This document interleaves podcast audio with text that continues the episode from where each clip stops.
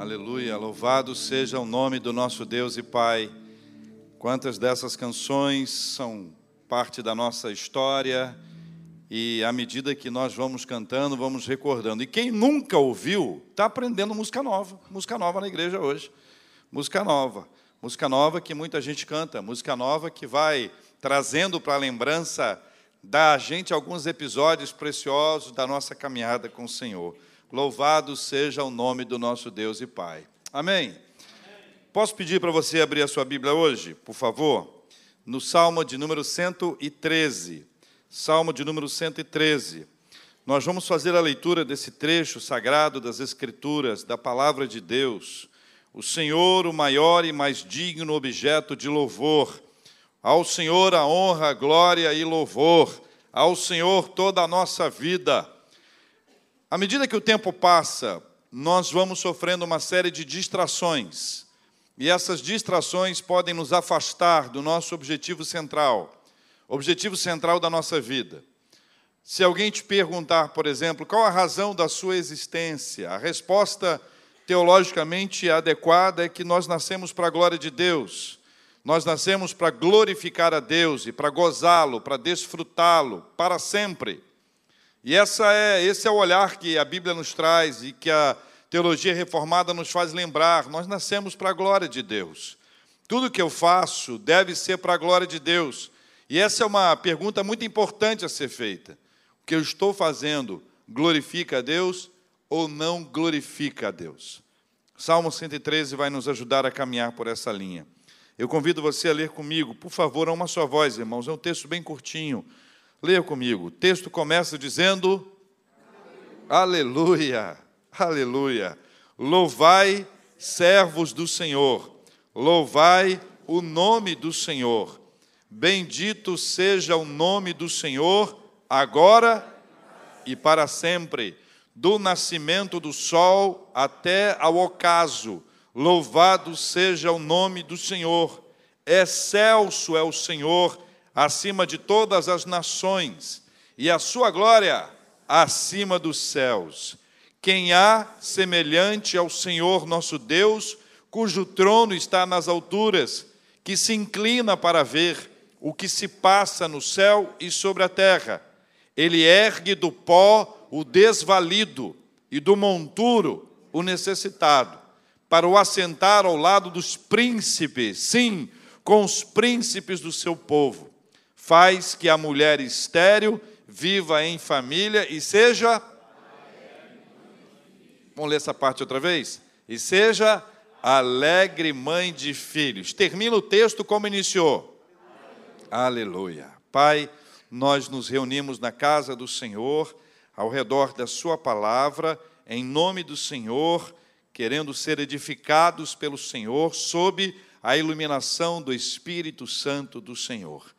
Portanto, aqui estamos por causa do Senhor, para a glória do Senhor, e nós oramos em nome de Jesus, o nosso Senhor e Salvador. Amém. Relendo os versículos de 1 a 3, eles dizem assim: Aleluia! Louvai, servos do Senhor, louvai o nome do Senhor. Bendito seja o nome do Senhor agora e para sempre. Do nascimento do sol até ao ocaso, louvado seja o nome do Senhor. Aleluia é uma palavra das mais conhecidas, né?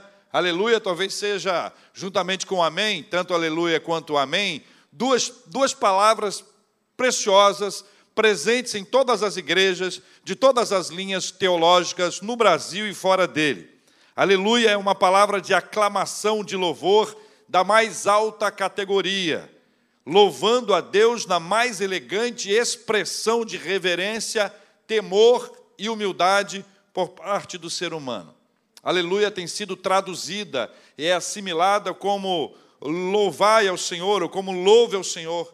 É uma interjeição litúrgica, é uma exclamação. Quando nós a usamos, nós falamos aleluia. É uma exclamação, assim como ela também é uma interjeição litúrgica. O seu uso, o uso de aleluia, nos convoca a louvar ao Senhor. Todas as vezes que se usa a palavra aleluia, ela nos conduz a louvar ao Senhor. Esse é o objetivo da palavra, ela nos conecta, ela nos leva a louvar ao Senhor. E aqui nós aprendemos um caminho sobrenatural. O caminho do louvor é fruto de um relacionamento com Deus, é fruto de uma caminhada com o Senhor, servos do Senhor. Servos do Senhor aprendem a louvar ao Senhor, servos do Senhor aprendem a louvar o Senhor na caminhada, servos do Senhor descobrem ao longo da caminhada tantos motivos para louvar ao Senhor. Nós louvamos ao Senhor pelo que Ele é e pelo que Ele faz. Nós vamos recordando histórias da nossa vida pelas quais nós louvamos ao Senhor. Se nós estamos aqui, nós estamos aqui pela graça do Senhor, e se é pela graça, louve ao Senhor.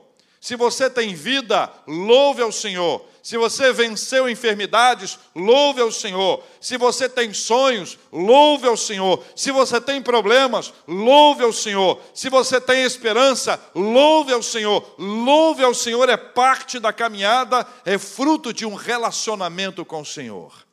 Nós não louvamos ao Senhor quando tudo, só quando tudo vai bem. Nós não louvamos ao Senhor quando nós estamos aqui, entre aspas, rompendo em fé.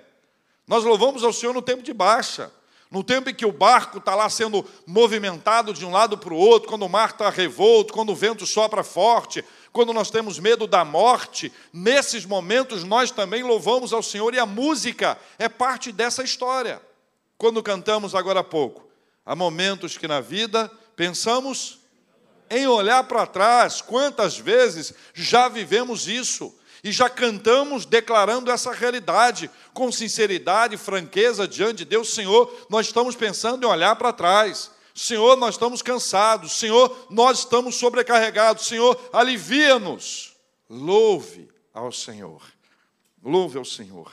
Não se trata de um conjunto de músicas e instrumentos, mas de gente que foi acolhida por Deus e que no momento do seu acolhimento pelo Senhor reconhece que não tem méritos, reconhece que é graça, e nós vamos enumerando os motivos pelos quais nós vamos nos unindo para louvar ao Senhor. O louvor é um encontro de servos com o Senhor, então ele é comunitário e é individual. O louvor nasce na nossa, no nosso relacionamento pessoal com Deus. Sabe onde é o lugar ideal para que o louvor nasça? No silêncio do nosso quarto. Lá no quarto secreto, naquela expressão bíblica que Jesus conta, entra no teu quarto, fecha a tua porta, e teu pai que te vem em secreto te recompensará. Ali nasce o louvor. Pode não ser a música mais linda, pode não ser a música mais extraordinária, a música mais afinada, mas ali nasce o louvor, nasce a gratidão, nasce o reconhecimento, nasce a nossa adoração, nasce o momento em que nós declaramos ao Senhor: louvado seja o teu nome. O louvor, meus irmãos, tem nesse texto a figura do tempo. E o tempo é importante quando nós pensamos a respeito dele, porque o tempo fala do nascimento do sol até ao ocaso. O salmista traz uma perspectiva de temporalidade. Ele fala sobre um período do tempo, do sol até o acaso, mostrando que ao longo de todo o dia, enquanto o sol nasce, depois que o sol se põe, quando a noite chega, todo esse tempo é o tempo de louvar ao Senhor, ao mesmo tempo que ele nos joga para a temporalidade, quando traz no final do versículo 4, aliás, o versículo 3, dizendo: Louvado seja o seu nome do nascimento do sol até o ocaso, mostra essa temporalidade e essa atemporalidade. Esse nosso olhar de louvar ao Senhor para todo sempre e de declarar diante dele que o nosso Deus é maravilhoso. A chegada do sol nos desperta para louvar ao Senhor. A chegada da lua nos desperta para louvar ao Senhor. A mudança das estações nos despertam para que louvemos ao Senhor. Todo o nosso tempo é tempo de louvar ao Senhor. Por isso eu quero lembrar a vocês uma das canções antigas que traz a seguinte declaração. Você vai ler comigo aqui. O meu louvor, leia comigo. O meu louvor é fruto do meu amor por ti, Jesus. Continue. De lábios que confessam o teu nome. É fruto de tua graça e da paz que encontro em ti e do teu espírito que. Vamos cantar?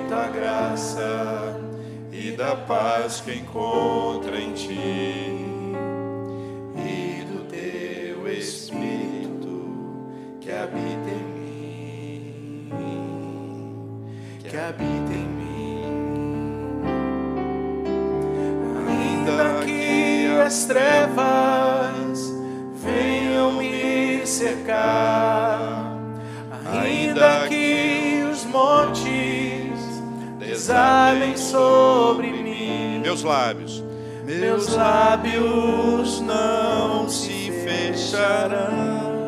Para sempre, para sempre, para sempre, para sempre hei de te louvar.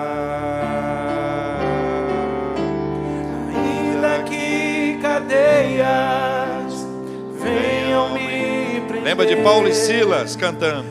Ainda que os homens se levantem contra mim, meus lábios, meus lábios não se fecharão. Para sempre, para sempre, para sempre hei de te louvar.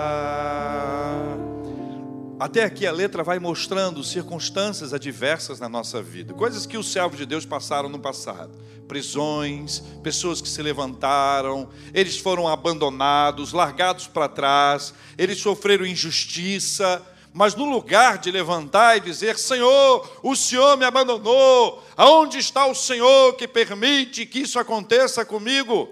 Os lábios deles foram preenchidos pelo louvor versículos 4, 5 e 6. Do mesmo Salmo 113, leia comigo, diz a palavra do Senhor: Excelso é o Senhor, acima de todas as nações, e a sua glória acima dos céus. Quem há semelhante ao Senhor nosso Deus, cujo trono está nas alturas, que se inclina para ver o que se passa no céu e sobre a terra. A vida vai nos oferecendo uma série de imagens e, infelizmente, nós vamos nos deslumbrando com cenários outros e algumas vezes nós nos esquecemos da grandeza de Deus. Da grandeza de Deus. Os céus declaram a glória de Deus. O firmamento anuncia a obra de suas mãos. Um dia discursa, outro dia uma noite. Nós estamos diante da grandeza de Deus. A mesma grandeza que se revela na criação, tão exuberante diante de nós, na região onde nós estamos, quanto se revela na nossa vida, nos nossos olhares, na construção do nosso organismo. Que deslumbramento da grandeza de Deus é a gravidez, é uma, é uma criança que nasce, é uma criança que vai para o berço, que vai para o braço, que vai para um abraço e que faz a nossa vida se tornar uma outra vida. Como é impressionante a grandeza, a manifestação da grandeza de Deus. Por isso o salmista diz: excelso é o Senhor.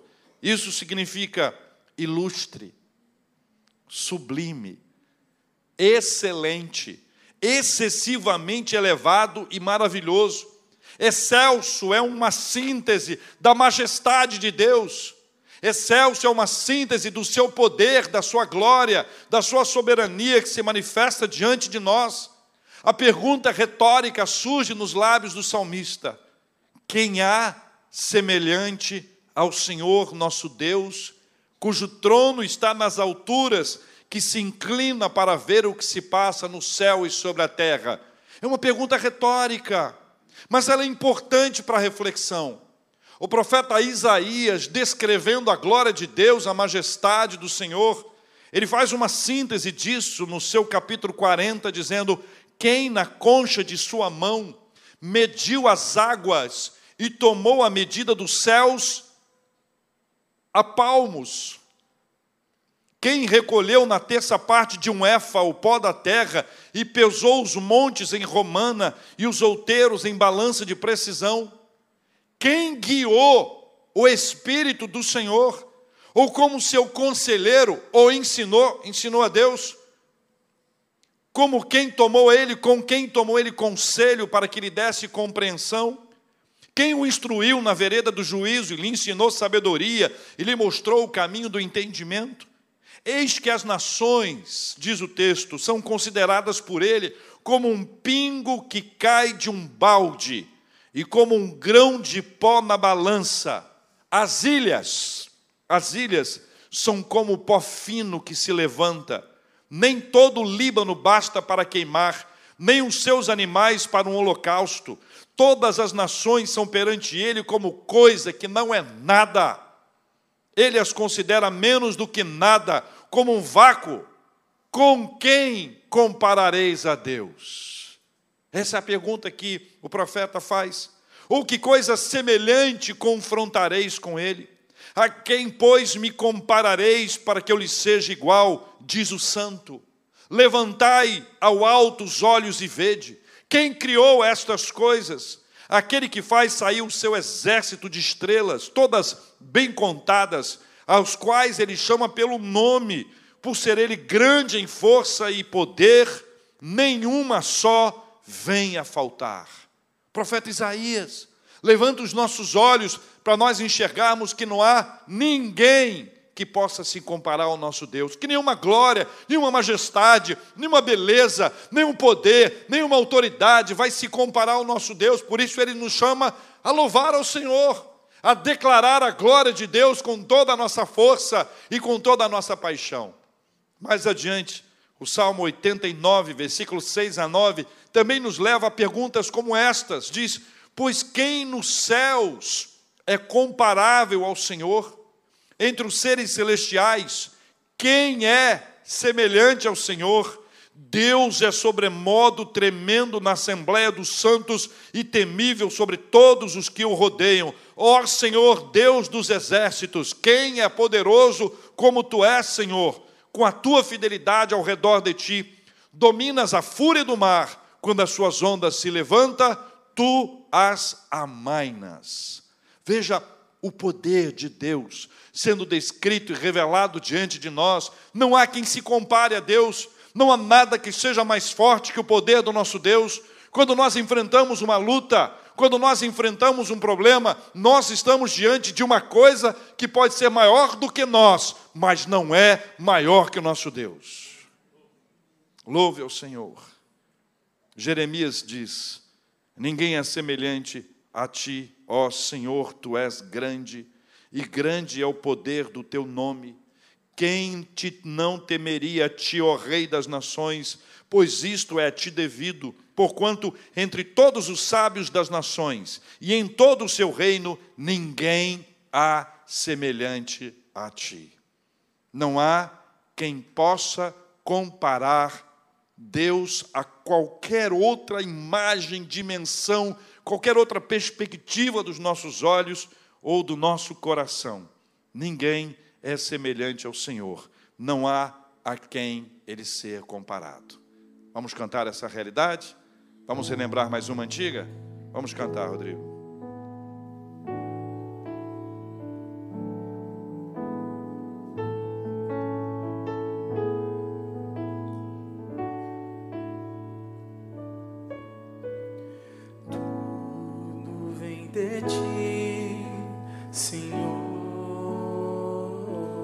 Tudo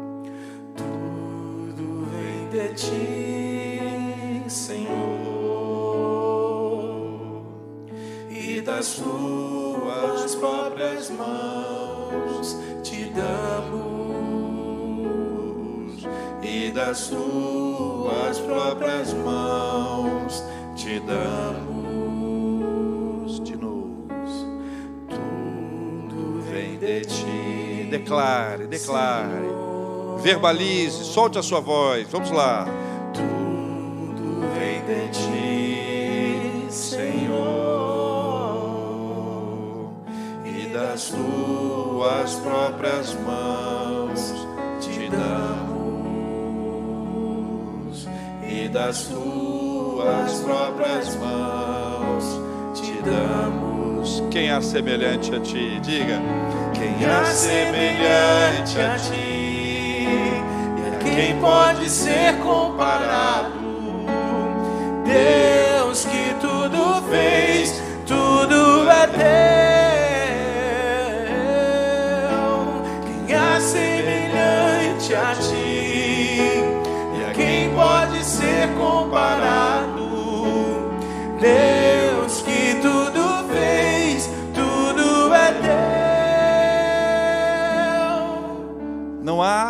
A menor possibilidade de haver algum tipo de comparação ao Senhor. Não há ninguém semelhante ao nosso Deus. A Bíblia descreve, o canto nos leva a memorizar, a guardar essa realidade. Quem há, quem é semelhante a ti, Senhor? Quem há semelhante a ti? Não há. Então coloque o seu coração na presença de Deus, no enfrentamento das lutas da vida, declare com muita fé: não há ninguém semelhante ao nosso Deus. Por isso, louve ao Senhor. Versículo 7, 8 e 9, fechando esse salmo. Diz o texto bíblico, leia comigo, por favor. Ele ergue do pó o desvalido e do monturo o necessitado, para o assentar ao lado dos príncipes, sim, com os príncipes do seu povo. Faz que a mulher estéril viva em família e seja alegre mãe de filhos. Aleluia. O salmista conclui com duas afirmações que nos enchem de fé e de esperança, para nós enfrentarmos essa nova semana com fé e esperança. A primeira afirmação que ele traz é que Deus levanta do pó o necessitado. Deus levanta do pó o necessitado e ergue do lixo o pobre, para fazê-lo sentar com príncipes, com príncipes do seu povo. E esta expressão bíblica deve nos lembrar que o Senhor cuida de nós, que o Senhor cuida da gente, que o Senhor cuida de você. O Senhor cuida de você. O Senhor está presente nos casebres e nas mansões. Ele não faz acepção de pessoas. Agora, veja tudo isso na perspectiva espiritual e cristocêntrica. O ser humano está ferido pelo pecado e vivendo de migalhas. De migalhas. Na pobreza espiritual extrema, morto em seus delitos e pecados, ferido pelo pecado, vivendo de migalhas, até que o Senhor o alcançou e ofereceu a ele o pão da vida, que é Jesus Cristo. Nesse processo de mobilidade espiritual, que o texto nos fala de uma mobilidade social, nesse paralelo nós conseguimos enxergar esse mover de Deus que nos encontra nos momentos da nossa pobreza espiritual para saciar a nossa fome espiritual. O pão da vida nos é oferecido, enquanto nós estávamos nos contentando com as migalhas espirituais, numa pobreza extrema espiritual, o Senhor nos encontra naquele lugar do monturo, do lixo, do abandono, onde nós estamos perdidos, sem perspectiva, sem esperança, para nos encontrar e nos oferecer o pão da vida que é Jesus Cristo e saciar plenamente a nossa fome espiritual. A pobreza espiritual, ela é erradicada quando nós conhecemos a Jesus. Radicada, erradicada, ela é abandonada quando dele nos tornamos servos e ele nos torna irmãos mais novos. Entenda essa dinâmica que ela é muito importante de ser compreendida, a ordem sobrenatural das coisas. A primeira etapa é quando nós nos tornamos servos. Nós nos tornamos servos e ele nos torna irmãos de Jesus, irmãos mais novos de Jesus. Jesus é o primogênito de toda a criação. Nós somos seus irmãos por causa da graça que nos foi alcançada, a graça que mudou a nossa vida, a graça que nos permite ser servos. E servindo ao Senhor, nós passamos a viver essa outra realidade espiritual maravilhosa. E aí, ao longo da caminhada, nós somos convidados para louvar o nome do Senhor. A segunda afirmação que nos enche de fé e esperança é que Deus faz com que a mulher estéril viva em família e seja alegre mãe de filhos. Quero que você entenda isso segundo o texto bíblico. Deus não abandona, Deus não abandona a mulher estéril. Deus não abandona a mulher estéril. Antes a insere numa família e faz com que ela seja acolhida e amada. Nos tempos bíblicos, a sociedade abandonava a mulher estéril. Ela era menos importante, ela era menos valiosa.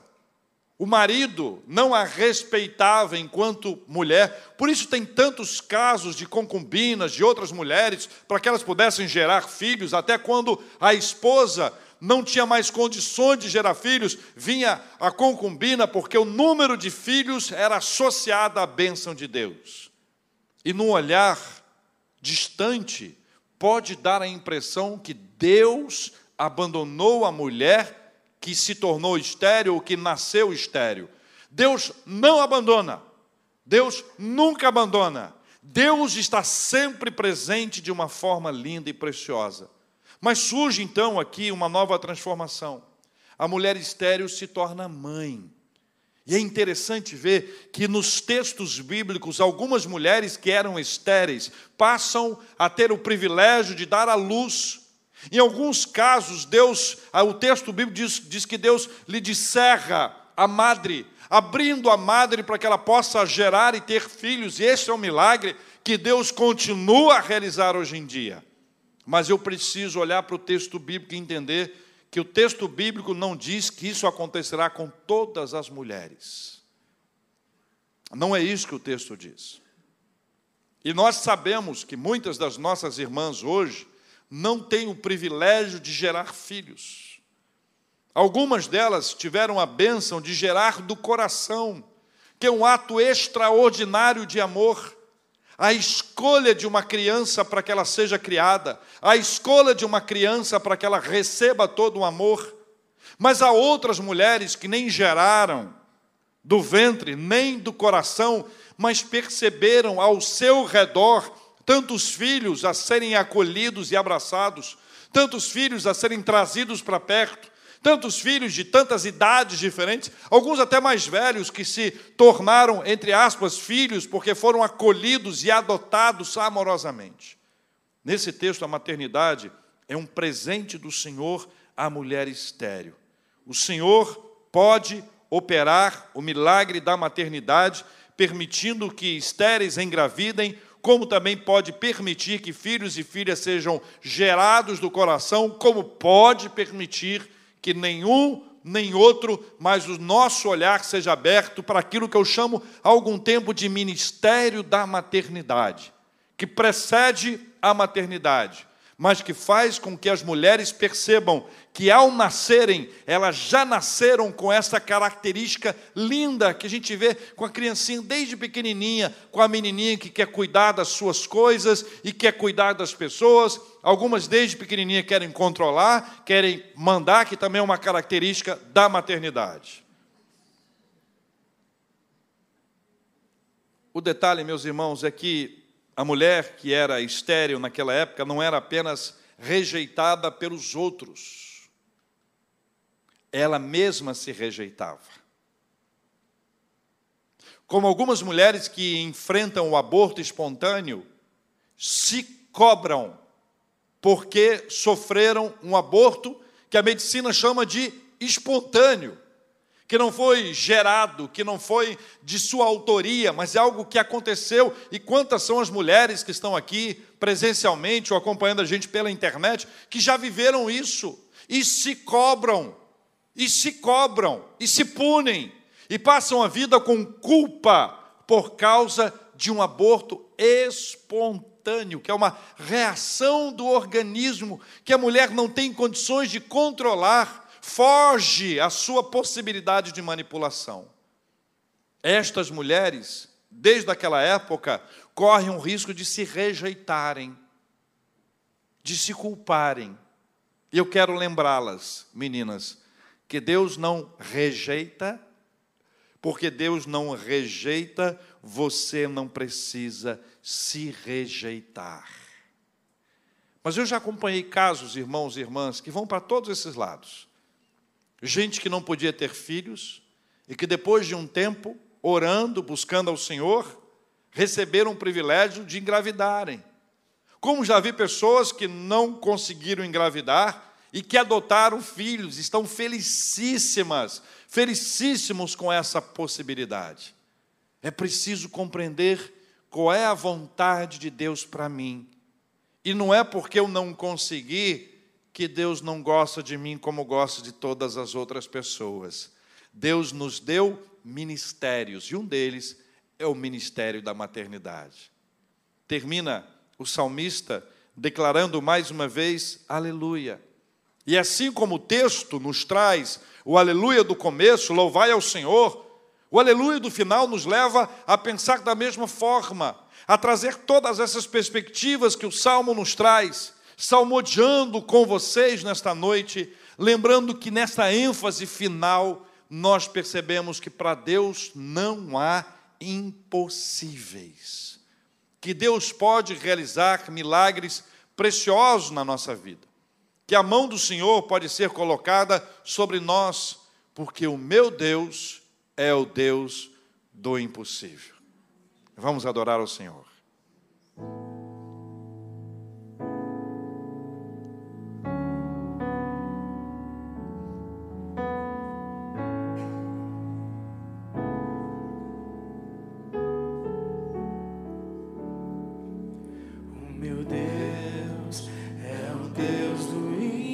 Impossível.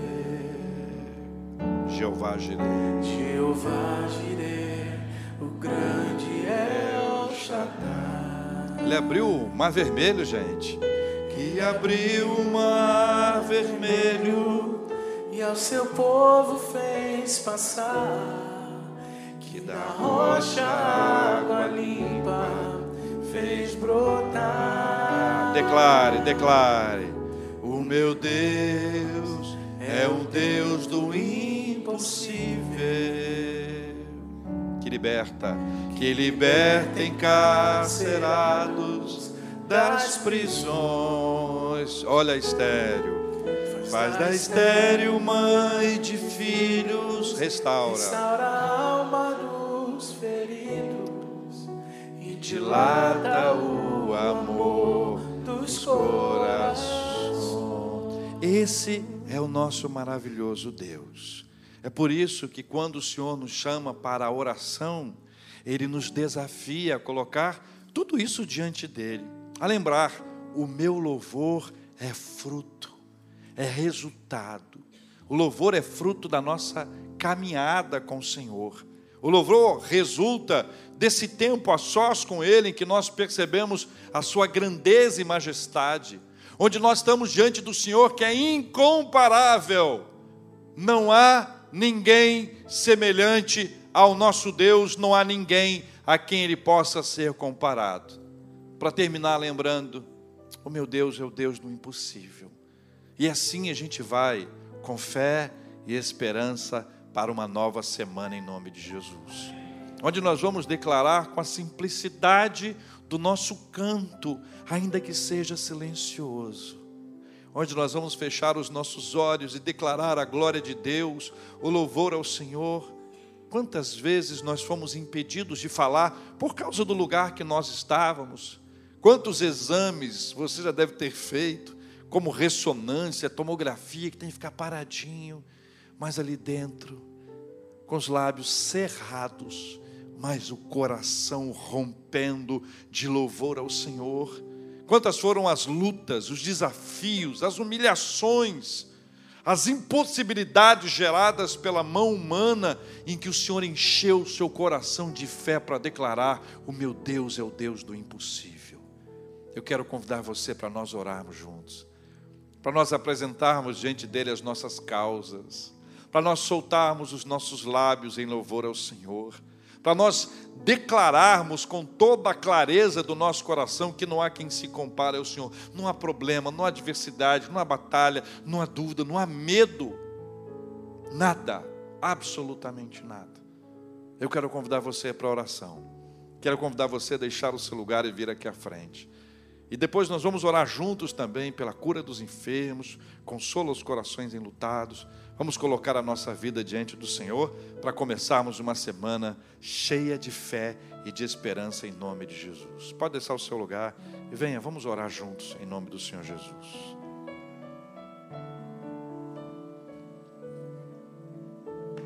Quem é semelhante a ti? E a quem pode ser comparado? Deus que tudo fez, tudo é teu. Quem é semelhante a ti? E a quem pode ser comparado? Deus que tudo fez, tudo é Deus. Pode chegar, pode chegar mais pertinho. Vem. Abre espaço aqui nessa entradinha, queridos. Por favor, venham para cá. Ó. Venham para cá assim, ó. ó. Ajuda. Vem para cá. Isso, para cá. Para cá, Marlene. Isso. Isso. Abra aí. Isso. Isso. A Bíblia diz, eu creio. Quem há semelhante ao Senhor nosso Deus, cujo trono está nas alturas? Quem há semelhante ao nosso Deus? Ninguém, absolutamente ninguém. Coloque seu, coração e a sua vida diante de Deus, feche seus olhos. Diga para Deus, compartilhe com Ele, louve, louve, louve ao Senhor.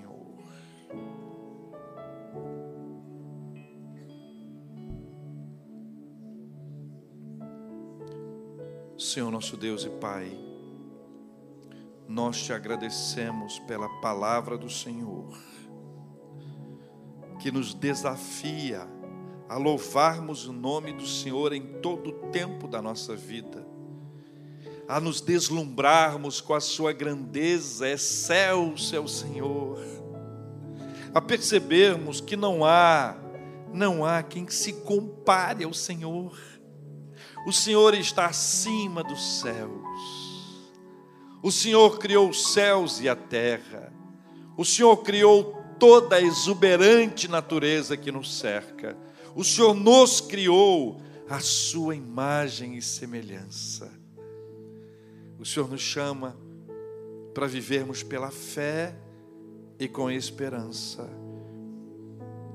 de que o impossível pode acontecer que o Senhor nos move, seja na perspectiva social ou na espiritual, lendo numa, numa, numa ótica cristocêntrica a palavra do Senhor, compreendendo que nós estávamos no lixo, destruídos, mortos em nossos delitos e pecados, famintos espiritualmente, mas o Senhor nos encontrou e nos deu o alimento que alimenta a nossa fé, o pão da vida que é Jesus Cristo, nosso Senhor. E aí nós aprendemos que não há nada impossível, que até a mulher estéril, que era deixada de lado, ela é trazida para dentro da família e ela passa a ser respeitada, valorizada, validada, percebida, olhada. Ela é amada, amada. O Senhor faz com que a mulher estéril tenha filhos, se esta for a vontade do Senhor. Ainda que a ciência diga é impossível, o Senhor pode. Se esta é a vontade do Senhor, o Senhor faz, e nós cremos que o Senhor faz. Mas também, Senhor, nós temos visto quanto o Senhor tem ministrado ao coração daquelas que não podem ter filhos, o privilégio de gerarem do coração, ou ainda, ou ainda, a alegria de olharem para o lado e verem os sobrinhos, verem os filhos na igreja, as crianças da igreja, os adolescentes trazendo-os para perto e dizendo: Filho, filha, eu te amo. Pai, o Senhor é quem faz, nós cremos e nós vivemos pela fé. Nós apresentamos diante do Senhor a vida dos nossos enfermos, Pai. Enfermos fisicamente, emocional psica, psiquicamente e espiritualmente. Oramos pela Tatiana, oramos pelo Anderson, oramos pela Sara, oramos pelo pastor Sérgio Furtado, oramos pelo meu paizinho, Agradecemos ao Senhor pela alta que a Suzy recebeu nesse dia. Deus querido, oramos por todos aqueles que têm enfrentado enfermidades difíceis e complexas, como, como Alzheimer. Quantos dos nossos amados têm lutado nessa área com seus pais ou seus avós? Paizinho, há tantas pessoas enfermas espiritualmente que precisam de uma cura espiritual. E nós pedimos ao Senhor que no sopro do teu espírito assim seja em nome de Jesus. Obrigado, Pai, pelos aniversariantes de vida e de casamento. Obrigado, Deus, pelas vitórias que nós recebemos da parte do Senhor. Obrigado por tudo que temos vivido na casa do Senhor, na obra do Senhor e no reino do Senhor. Nós só temos a agradecer ao Senhor e dizer: Louvado seja o nome do Senhor. Nós entregamos essa semana nas tuas mãos, assim como todos os nossos pedidos. Nós aprendemos e queremos reafirmar: se for da vontade do Senhor, essa bênção vai chegar. Se demorar, o Senhor vai nos dar paciência. E se não for da vontade do Senhor, o Senhor vai nos dar a paz. Assim nós descansamos. Em nome de Jesus, o nosso Senhor. Amém.